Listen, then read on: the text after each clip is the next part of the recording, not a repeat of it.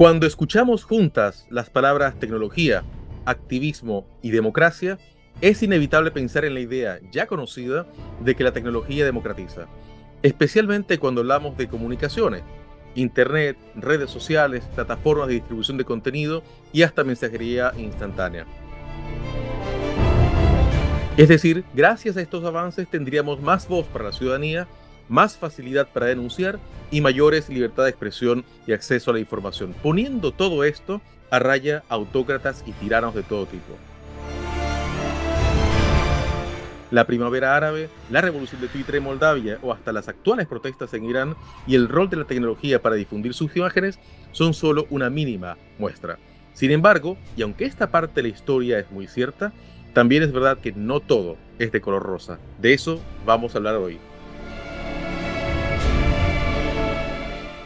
Bienvenidos a En el Fin del Mundo, un podcast de asuntos globales donde conversamos sobre este entorno volátil, incierto, complejo y ambiguo. Hoy nos acompaña Hernán Alberro.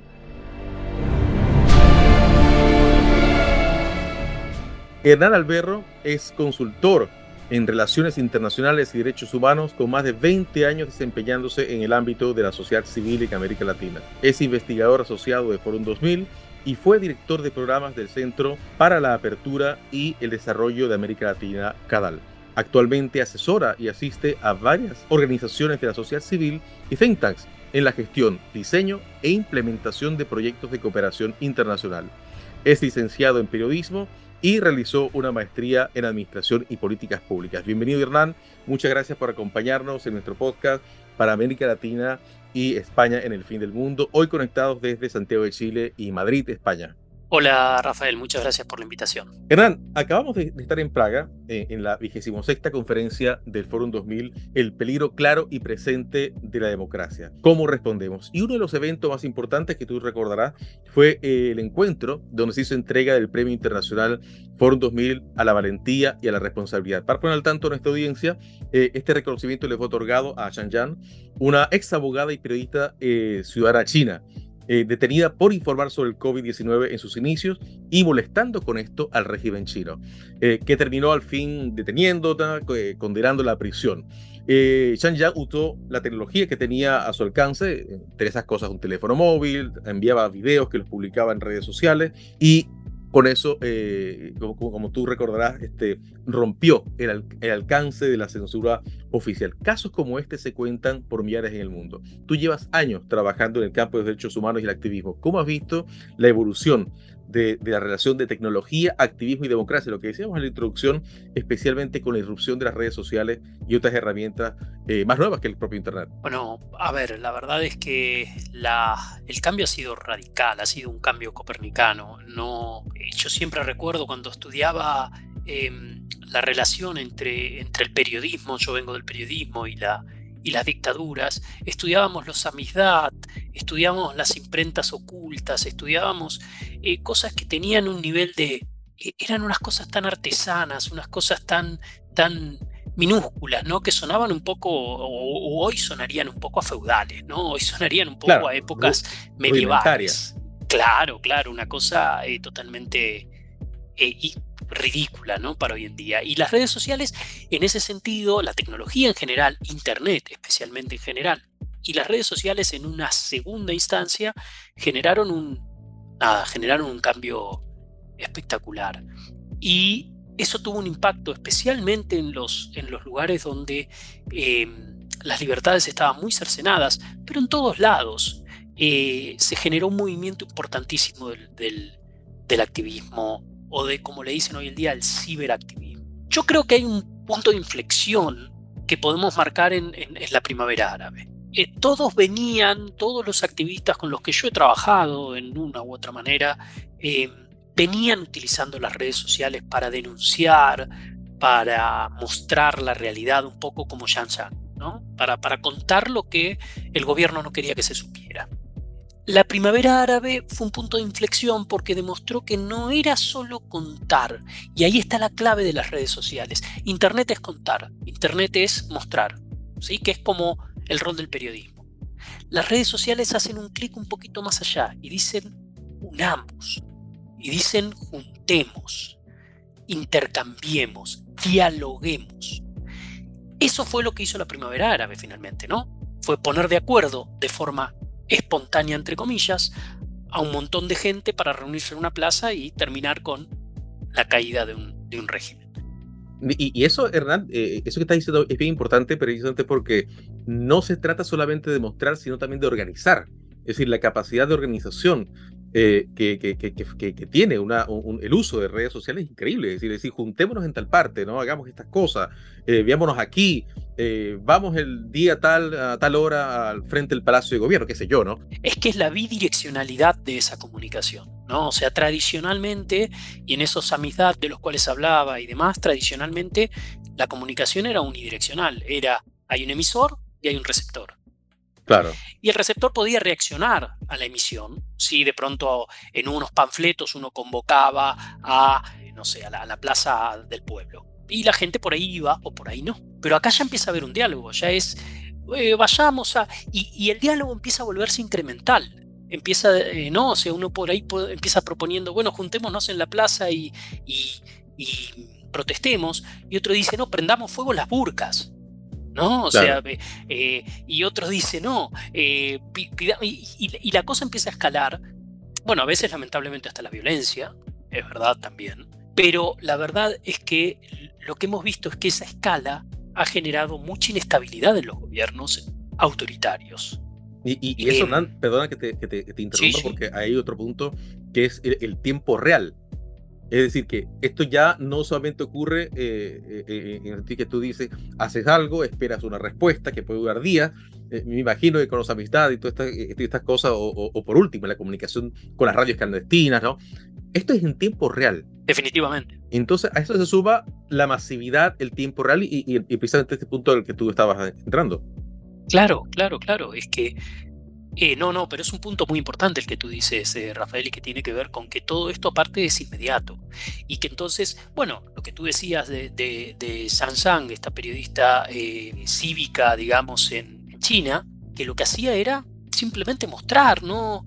Ni siquiera hacía un periodismo como tal, no había un chequeo de fuentes, no había un trabajo, pero ella mostraba, mostraba lo que pasaba con, con las herramientas con las que tenía, que son herramientas que hoy están en la mano de cualquier persona. De cualquiera. Claro. Y, de hecho, ella era, ella era, eh, no era periodista profesional, era abogada, pero eh, lo que llaman periodista ciudadano. Es decir, la persona que con un teléfono móvil y con el, cualquier instrumento que tenga a la mano va y decide por iniciativa propia precisamente ir y decir, bueno, yo voy a mostrar lo que está pasando acá, ¿no? Y, ella viajó a Wuhan eh, y se presentó allá y empezó a mostrar imágenes y por supuesto esto creó eh, muchísima molestia, muchísima irritación en el régimen de Beijing y bueno, terminó el caso de ella este, siendo muy dramático.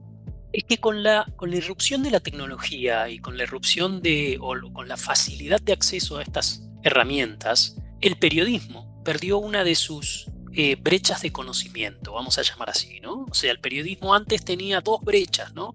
Tenía la brecha técnica o, eh, eh, dura, digamos, de, bueno, nadie, ¿quién, podía escribir en un diario? Un periodista, claro. ¿no? ¿Quién podría hablar en una radio? En un periodista. ¿Quién, sí, o, poder escribir una carta de lectores o enviar un mensaje o llamar durante horas para tratar de pasar esa barrera de mil llamados y llegar a poder enviar un mensaje en la radio. Pero nada, era muy circunstancial. Entonces, eso hoy se destruyó. Sigue habiendo una brecha que tiene que ver con sus capacidades, con sus con, su conocimiento, sus contactos, sus fuentes, sus digo, hay hay un hay una yo soy muy defensor del periodismo profesional, digamos. Hay una práctica periodística que no es no es inalcanzable, digo, cualquier persona luego de haber leído dos o tres libros se da cuenta y lo puede y lo puede hacer, esa es mi hipótesis pero que lleva años de desarrollo, eso es cierto. Pero las herramientas técnicas ya no, ya son las mismas. Un periodista cubre la noticia con los mismos elementos técnicos con los que hoy cualquier ciudadano del mundo va al parque a tomar sol. o sea, ya ni siquiera a trabajar, ya ni siquiera a... Entonces, em, eso hizo que el, enviar el mensaje, ese, ese monopolio emisor que tenía el periodismo en algún momento, pasó a ser totalmente em, eh, generalizado. Claro. Y eh, como tú decías al comienzo, eso hizo un boom en el activismo, eso generó una masificación del activismo, a veces hasta el absurdo si se quiere, pero que eh, representó una oportunidad espectacular. Yo trabajo, bueno, desde Cadal y demás, muchos años he trabajado con Cuba y, muchas veces, eh, digo, yo, yo trabajo con Cuba desde la era pre-internet, ¿no? Eh, es que justamente te iba a preguntar, porque pues, precisamente tiene además la, experiencia de trabajar con Cuba, una dictadura que tiene digamos, en el poder, es, la más longeva, si no me equivoco, del mundo. y, y, además de eso, viene de la época de pre-internet, es decir, ya era un país bastante, con bastantes limitaciones tecnológicas y con todo, y cuando llega internet, me imagino que, contenerlo no, no le es tan difícil como le es a dictaduras nuevas que nacen después de de pronto. No, definitivamente, y aparte Cuba siempre fue una dictadura bastante contraria a la tecnología. O sea, nunca fue una dictadura permeable a la innovación como quizás eh, lo fue y lo es China. Entonces, siempre la tecnología a Cuba llegó tarde, llegó mucho más tarde. Los celulares llegaron mucho más tarde, la, bueno, Internet llegó mucho más tarde, las computadoras llegaron mucho más tarde. Yo trabajaba con, con periodistas em, a los cuales le enviábamos artículos para que pudieran leer y formarse y aprender por fax. Fax que por supuesto estaba prohibido en Cuba. Pero entonces, cuando años más tarde me juntaba con o facilitaba entrevistas de, activistas cubanos y les preguntaba, bueno, hay cambio en Cuba, ¿no? Que siempre se habla de los cambios, ¿no? Y, hay cambio en Cuba. Y, estos activistas decían, no. Yo les decía, no, no digan que no. El cambio es radical.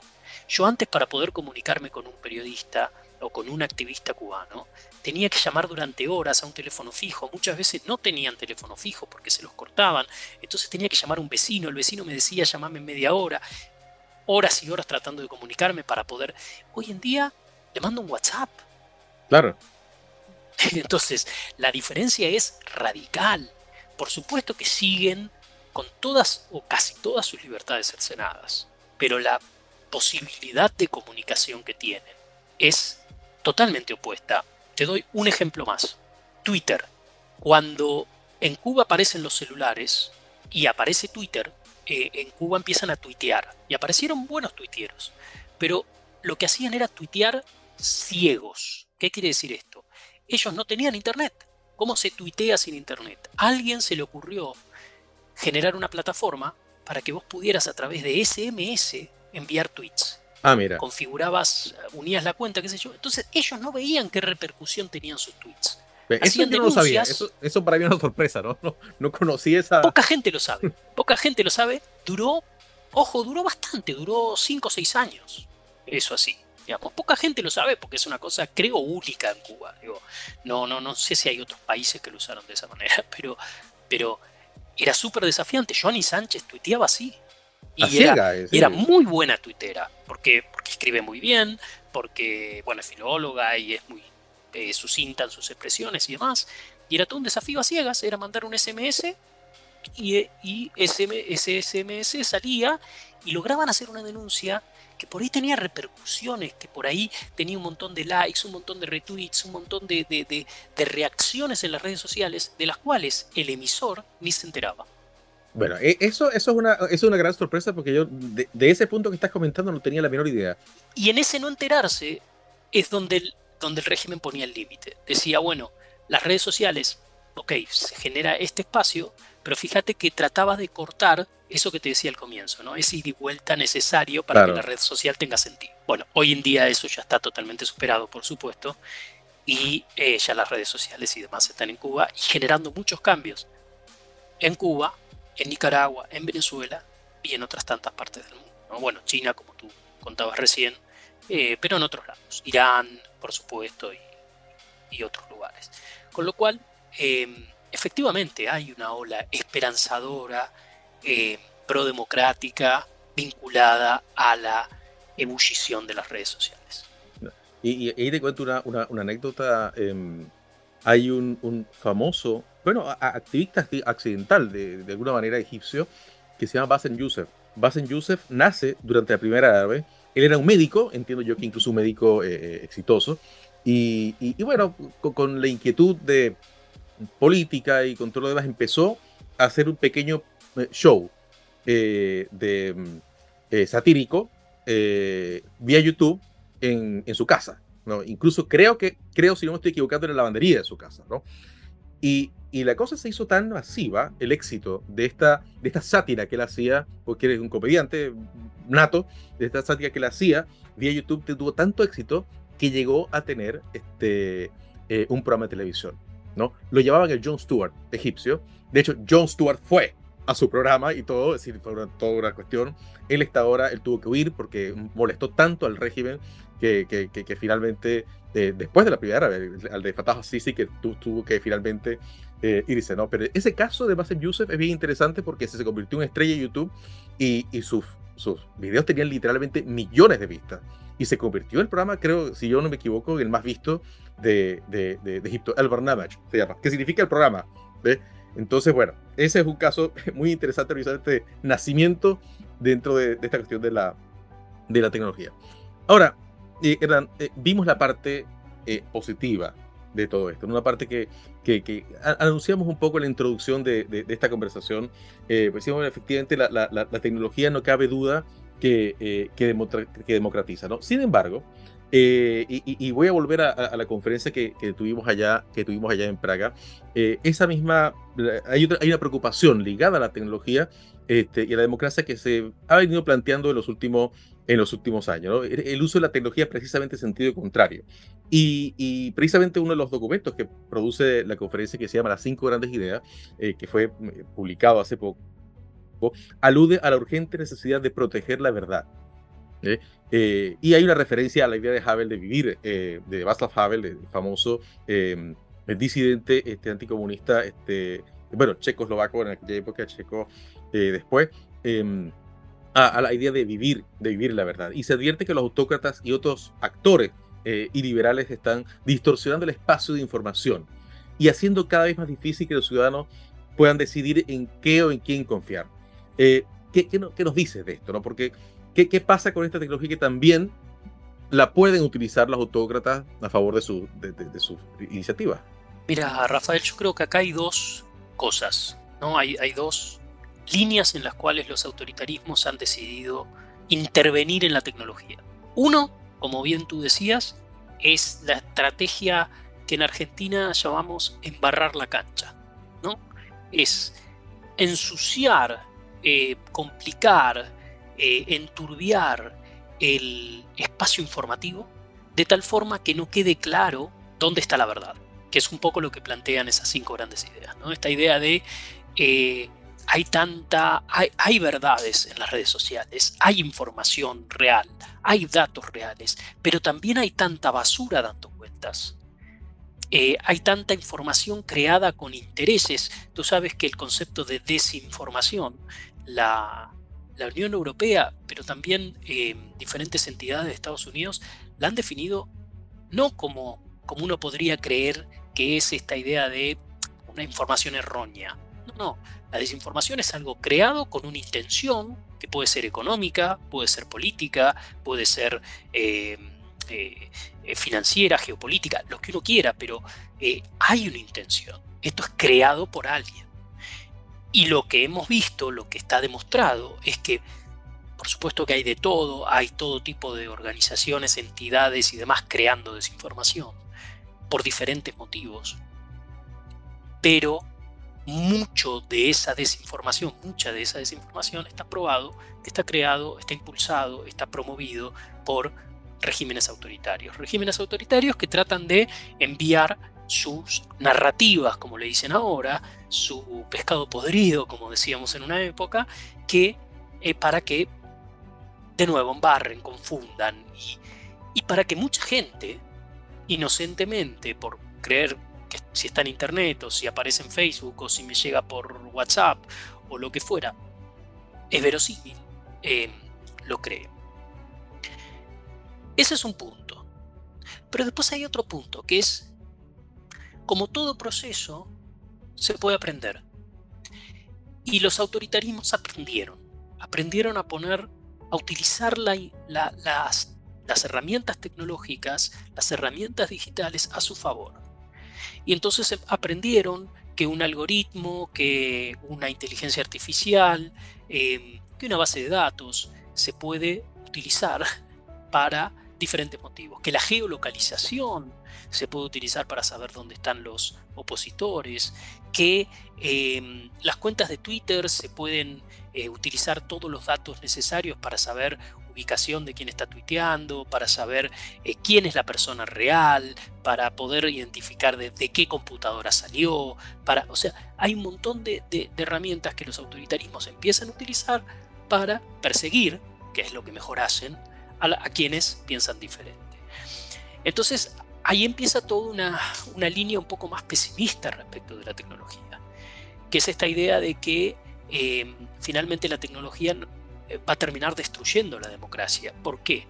Porque destruye el espacio informativo común, que es esto que necesitamos para poder tomar decisiones diarias, desde las más trascendentales a las más simples, pero también porque se vuelve un estado policial, se vuelve un estado donde casi sin esfuerzo, porque termina siendo un esfuerzo tecnológico, termina siendo un esfuerzo de apretar un botón, un gobierno puede saber qué están haciendo las personas que quieren saber qué están haciendo, dónde están, cómo están, por qué están, con quién están.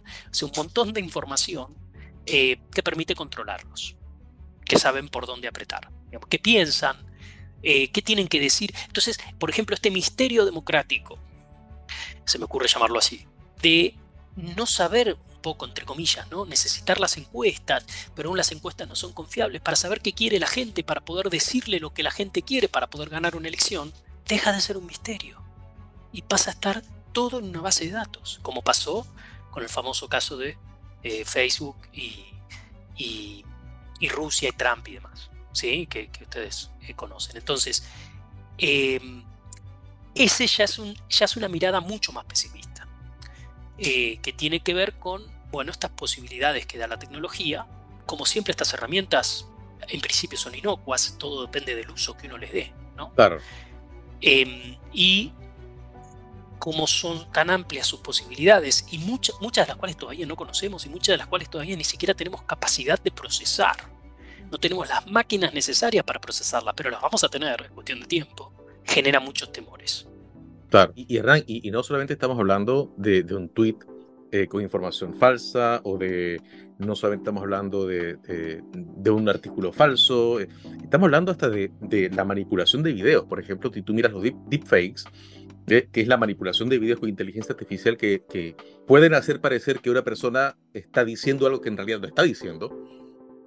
Este, hay un, famoso comercial de Cruz Campo, español, que revive a Lola Flores. Y, aquí es el, eh, es el, uso de la tecnología para, para con fines publicitarios y, y, con fines, digamos, inofensivos. Pero esa misma tecnología ya se ha usado para simular eh, precisamente este, falsificar videos eh, en lo que una persona, quizás con interés político o económico, como tú bien decías hace un rato, puedes hacer. Y claro, y, es, relativamente fácil dudar de una foto, pero no es tan fácil dudar de un video. No, no, definitivamente. Y lo hemos visto, como, como tú dices, Rafael, lo hemos visto mucho, mucho en los últimos tiempos, y ha ganado una sofisticación impresionante. Hoy en día, con tener grabada una frase por parte de una persona, ya se puede reproducir digitalmente la voz y la forma de expresarse de esa persona. Obviamente, cuantas más frases tengamos, y los líderes políticos, las personas públicas y demás, tienen muchas horas de grabación, claro. Eh, se hace que esa, esa, imitación se vuelve pero perfecta desde el punto de vista digital.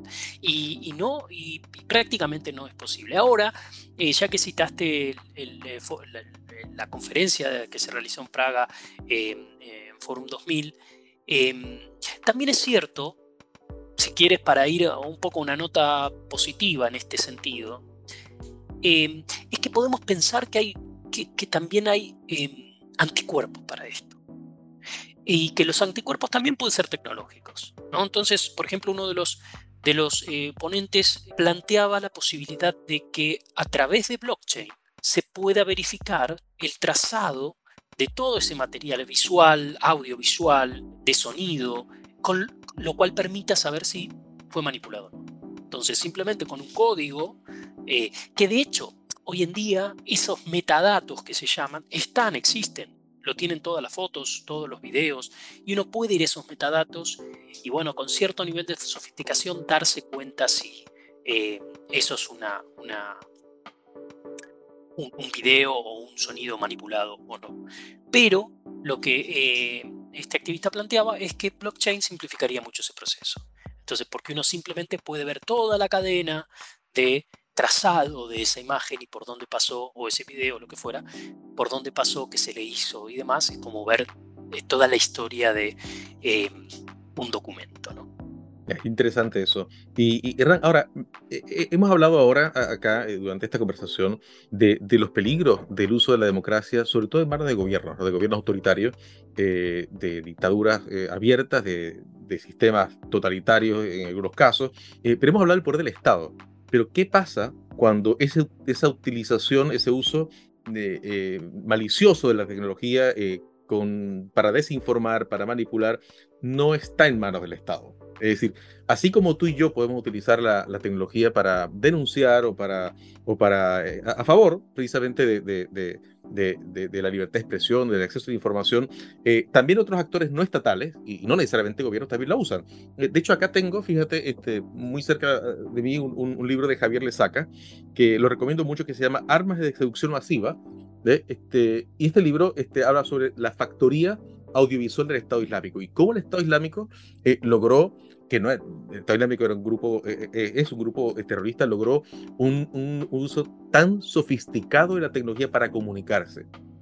Y hoy cualquier persona puede hacerlo, es decir, cualquier persona que con, para esparcir, digamos, noticias, por ejemplo, antivacuna o, o, cosas por el estilo, puede, sin mucho esfuerzo, y no son actores estatales. No son, no son personas con poder. ¿Cómo, cómo ves ese, ese, ese, ese punto? ¿Dónde ves los mayores peligros acá? Bueno, a ver, eh, primero déjame rebobinar un poquito y déjame ir a un punto que te quería mencionar antes y se me pasó, que tiene que ver con este rol de los algoritmos y que va un poco a, tu pregunta, Rafael, que tiene que ver con finalmente los algoritmos de las redes sociales, que están en evolución permanente, que las compañías, digo, Facebook, finalmente son compañías, uno lo llama redes sociales, pero son empresas, ¿no? Eh, eh, Facebook, Twitter, de este mundo, digamos, TikTok, em, tienen un rol muy importante. Por eso es que esta palabra rarísima, algoritmo, que hace, hace 10 años no sabíamos ni qué quería decir, hoy en día está en boca de todos. ¿Y por qué tienen un rol muy importante? Porque básicamente son los que deciden qué tipo de contenido te aparece en tu feed, qué tipo de contenido te aparece en la pantalla del celular, la computadora o lo que fuera, en tu red social. ¿Y cómo lo deciden? Bueno, lo deciden pues, utilizando infinidad de elementos. Pero está demostrado, y de nuevo, las redes sociales están trabajando para tratar de cambiar un poco eso, no es un esfuerzo eh, que no estén haciendo. Que se genera una situación en la cual solo te muestran el contenido que querés ver. Entonces ahí es donde se vuelve ese video que uno fácilmente puede, o con relativa facilidad puede ver si es fake o no, se vuelve una, una realidad absoluta porque nadie tiene ningún interés en chequear si es verdad o no. ¿Por qué? Básicamente porque ese video está diciendo lo que yo quiero que diga. Quieres escuchar, claro. quiero escuchar. Entonces, eh, ese es el gran problema. Y ese ya es un problema, si se quiere, antropológico, sociológico, ¿no? Es esta cosa de decir, bueno, a ver, ¿por qué la gente quiere escuchar? Eh, no, ¿Por qué existe esta percepción selectiva? ¿No? Veo lo que quiero ver, pero no veo lo que no quiero ver. Este, concepto de percepción selectiva lo usaba Robert Cox em, en un libro sobre, sobre periodismo en Cuba y, refiriéndose a la izquierda latinoamericana decía, bueno, a ver, la izquierda latinoamericana que lucha por los derechos, que, que, que señala cualquier violación a los derechos humanos en un montón de lugares, no la ve en Cuba. ¿Cómo puede ser que no la vea? Bueno, hay percepción selectiva. O sea, simplemente en esos lugares no los ve. Entonces, eh, yo creo que eso es un elemento. Ahora, volviendo a tu pregunta, de nuevo, la tecnología es inocua hasta cierto punto. Y todo depende del uso de que le demos a esa tecnología el resultado que vamos a tener. Entonces, como decíamos al inicio, esa tecnología en manos de luchadores eh, por los derechos, por la igualdad, por la justicia, es una cosa. Esa tecnología en busca de eh, controlar, perseguir, vigilar, y qué sé yo, es la misma tecnología y sirve para los dos. Entonces, hoy un debate que está metido en temas de, bitcoins, de blockchains y demás, digamos, de toda, de, AI, ¿no? De, inteligencia artificial y demás, tiene que ver con dos temas no menores. Uno es este concepto de cómo identificamos a los usuarios. Porque el primer problema que tenemos es la, eh, el anonimato en las redes sociales, el anonimato en Internet. ¿no? Porque entonces cualquiera puede decir cualquier cosa, total no es ese. ¿no? O sea, total no es nadie. No, tiene, no se lo puede juzgar porque no tiene entidad, porque no tiene, ¿sí? Eh, puede cometer un crimen, puede hacer cualquier cosa. Total, no existe, entre comillas. Y el otro punto es el gobierno de eso. El otro punto es quién, quién va a decir que está mal y que está bien y quién va a juzgar eso, porque estamos hablando de factores globales y estamos hablando de eh, redes y de servidores que están en diferentes partes del mundo, con cadenas de mandatos que están en diferentes partes del mundo, a veces los más insólitos, digamos. Em, con lo cual, yo creo que vienen tiempos de, mucha incertidumbre en este sentido, eh, sin ser un especialista en el tema. Vienen tiempos en los cuales los activistas vamos a tener un rol muy importante de watchdogs, ¿sí? de, de vigilantes de los gobiernos, como lo hemos tenido siempre, em, pero ahora hay que sumar también un poco el rol de las empresas. Em, y donde, producto de los monopolios eh, informáticos y demás, estamos un poquito también en, una situación en la cual tenemos que decir, bueno, podemos confiar en estos magnates de la tecnología que van a tomar las decisiones eh, éticas, democráticas y demás, o vamos a tener que tomar un paso más allá y poco forzarlos a que lo hagan, ¿no? Y cómo hacerlo, cómo hacerlo sin vulnerar nuestros propios valores, ¿no? Claro. Y Hernán, después de esta, parte que, quería que la dedicáramos a la, tecnología, quería llevarte un poco a otro campo que, eh, que, en el que tú eh, te desempeñas muy bien, que es de la sociedad civil. Y que también tiene que ver mucho con esto, porque el desarrollo de la sociedad civil que tenemos hoy eh, tiene que ver mucho con la prosperidad de nuestro tiempo, tiene que ver mucho con el acceso a la tecnología, tiene que ver mucho con esa, esa mm, facilidad que tenemos todos para, para obtener poder. lo decía, lo decía Moisés Naim en un libro hace años, eh, el fin del poder, donde decía, hoy el poder es más fácil de obtener, más difícil de manejar y más fácil de perder, además, ¿no? pero la sociedad civil ha sido una gran beneficiaria de esto, ¿no? De, esta, de estas posibilidades que tenemos hoy de, obtener poder y la tecnología ha jugado un papel tremendo ahí. Sin embargo, este desarrollo positivo de la sociedad civil, eh, que la sociedad civil, para ponerlo en términos muy simples, es eh, todo ese conjunto de iniciativas privadas que se hacen cargo de problemas públicos y, y sociales, eh, ha ido coincidiendo con un declive de la democracia, por lo menos en los últimos años. el año pasado tuvimos en este mismo podcast una conversación con Gerardo Bertín, a quien tú conoces, de, Freedom House, y, precisamente hablamos de eso. 16 años eh, lleva contabilizado Freedom House en su reporte de democracia, de declive de la democracia. ¿No es contradictorio esto? La sociedad civil tiene más poder, tiene más capacidad de influir, hay un contrapeso eh, para el, Estado, en este caso, este, que, que es importante, este, pero a la vez de eso, a la, vez la, democracia, incluso en países de, instituciones estables, ha venido deteriorándose. Es un poco una paradoja, pero no carece de sentido. Y a, y a, mí me gusta compararlo con la situación que suele darse con los hechos de corrupción o con la libertad de prensa y el periodismo profesional y la persecución a los periodistas. Viste que existe un fenómeno que en la medida en que bueno, hay mayores periodistas de investigación, mayor sociedad civil trabajando temas de anticorrupción, que sé yo, empiezan a destaparse más y más y más casos de corrupción. Entonces la percepción de la corrupción es cada vez mayor. Es, eh, no para de haber corrupción, la, corrupción es, está enorme.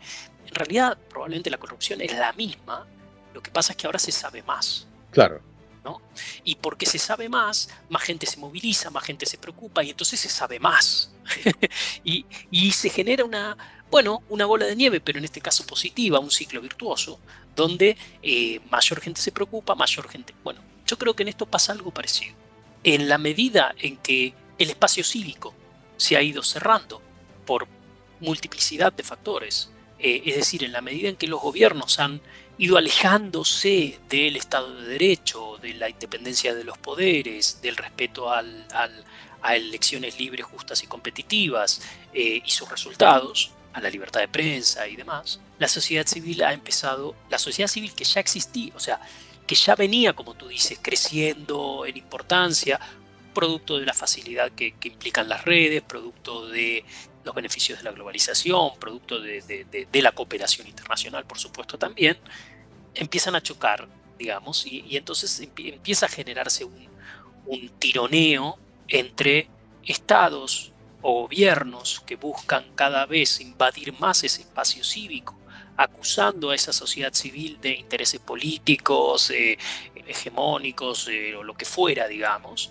y la sociedad civil que ni más ni menos quiere ampliar ese espacio cívico. ¿Qué es el espacio cívico? El espacio cívico finalmente es esa plaza donde todos discutimos, donde todos podemos participar, donde todos podemos decir lo que opinamos, donde todos podemos ser aspirar a esos cargos públicos o esos cargos electorales y demás. Entonces, lo que hemos visto y hemos visto, bueno, lo hemos visto en todo el mundo, iba a decir particularmente en América Latina, en América Latina lo vemos más porque lo tenemos más cerca, digamos, pero es algo, es un fenómeno que se ha dado a nivel mundial, es que la, una de las primeras maniobras de los, de los gobiernos democráticos, hay que decirlo, gobiernos que acceden a través de el uso de ese espacio cívico, es primero tratar de eh, perturbar el proceso electoral.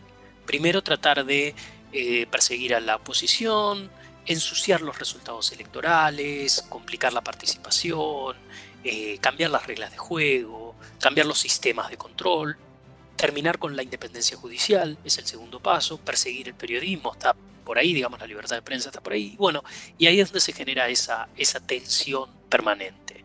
Y, coincide eso, Hernán, con una cosa importante, y es que mantienen eh, estos gobiernos esta fachada democrática haciendo elecciones. ¿Por qué digo esto? Porque eh, en muchos países el, conocimiento popular que tenemos de la democracia es que la democracia es el gobierno de la mayoría, ¿no? Y que democracia es igual a elecciones. Todos esos elementos que tú estás diciendo que vulneran estos gobiernos eh, autocráticos son elementos fundamentales de una democracia liberal, el Estado de Derecho, etcétera, etcétera. Pero si tú preguntas, en muchos países por lo menos en América Latina es muy común, eh, ¿qué es democracia? Eh, a, las personas te van a decir que son elecciones. Entonces, claro, mientras hay elecciones hay democracia. Entonces, todas estas cosas se están vulnerando y a veces hay poco quien las defienda. Y, la, propia, la propia sociedad en general no ve que la vulneración del Estado de Derecho o de ciertas cosas eh, está precisamente socavando la democracia gravemente. Definitivamente, definitivamente. Yo creo que, que esta idea de democracy is the only game in town, ¿no? Esta idea de la democracia es el único sistema posible,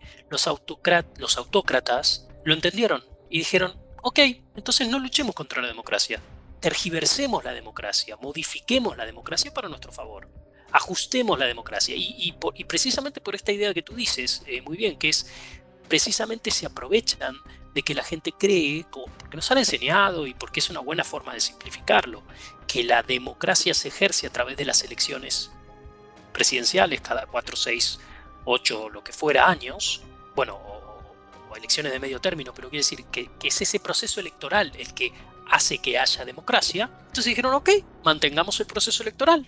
Simplemente modificamos las reglas, restringimos la participación, ponemos umbrales más altos, eliminamos la libertad de prensa, eh, y bueno, y, sigue habiendo elecciones.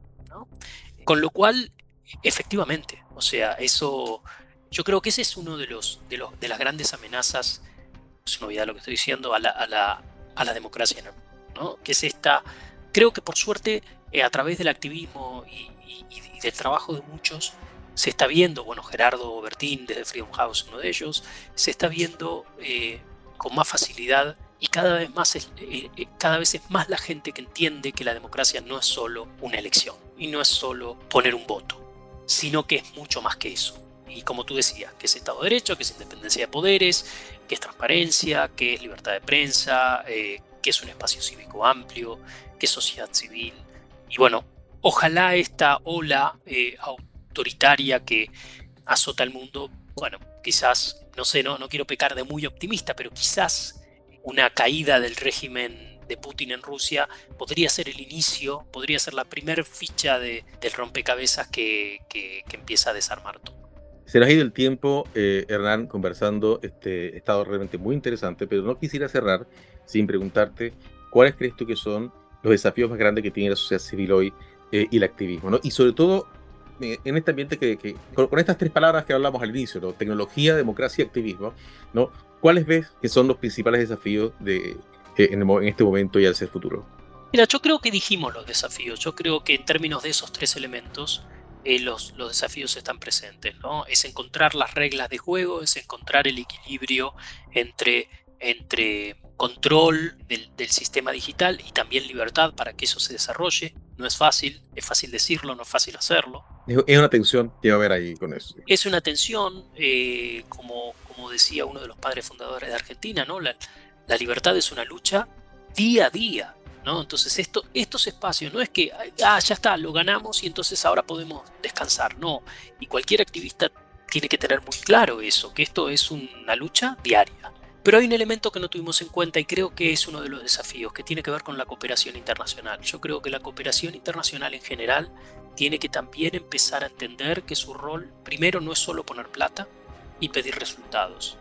Hoy la cooperación internacional se ha vuelto muy eh, práctica en ese sentido es envían dinero y dicen dame indicadores. Indicadores que muchas veces no dicen nada, sobre todo en estos temas ¿no? de democracia, que tiene que ver de transformación de formas de pensar o de prácticas cotidianas y demás, llevan muchísimo tiempo y no se resuelven con plata. Entonces yo creo que, por supuesto que hay que seguir invirtiendo, pero también hay un desafío que, tiene, que, va más allá de eso, que tiene que ver con transferencia de capacidades, que tiene que ver con transferencia de experiencias, que tiene que ver con intercambios. En ese sentido, el rol de Forum 2000, eh, como mencionábamos antes, yo creo que es muy importante porque más allá de los indicadores, más allá de los resultados, de si hubo un cambio, de si esta persona ahora está mejor que... Es un fin en sí mismo, o sea, es, un, es, un, es un, el intercambio en sí mismo que hoy puede no representar nada Hoy quizás vos decís, bueno, ¿y qué cambio generó? Ninguno. Pero no sabemos en 5, 6, 10 años. Entonces ese largo plazo es lo que necesitamos también para poder ver la luz al final del túnel, digamos. Constancia, día a día y largo plazo. Eso creo que es un buen, muy buen eh, resumen de todos estos desafíos, eh, Hernán. Eh, Hernán, ya para, irnos y despedirnos, eh, quería preguntarte dónde pueden este, encontrar un poco los trabajos que estás haciendo, cómo pueden seguir un poco lo que estás este, trabajando. Mira, no soy eh, activo en redes sociales, así que no me van a poder encontrar en redes sociales, pero este, estoy en muchas partes. Eh, seguramente mis, mis, aportes más eh, sustanciosos están a través de Forum 2000. allí estoy colaborando desde hace un tiempo con, con, diferentes proyectos y con diferentes contenidos, así que les recomiendo, sigan en redes y sigan en el sitio web de Forum 2000 toda la información que ahí se genera, que es bien útil y muy relacionada a los temas que estuvimos conversando. Y precisamente, bueno, forum2000.cz, ahí pueden conseguir esa información, ahí se pueden conectar también a las redes sociales y todo lo demás, y, seguir también este, las conferencias anuales y todas las las este, actividades que se están haciendo. Así que bueno, Hernán, ha sido un, un, placer eh, tremendo este, conversar contigo. Espero que nos veamos pronto, sea en Madrid, sea en Praga, sea en algún, en algún lugar del planeta este, pronto. Y así que bueno, muchísimas gracias y, y nos estamos viendo. Muchas gracias a ti por la invitación. Un abrazo. Bueno, a todos muchas gracias por escucharnos y lo esperamos en un próximo episodio de En el fin del mundo.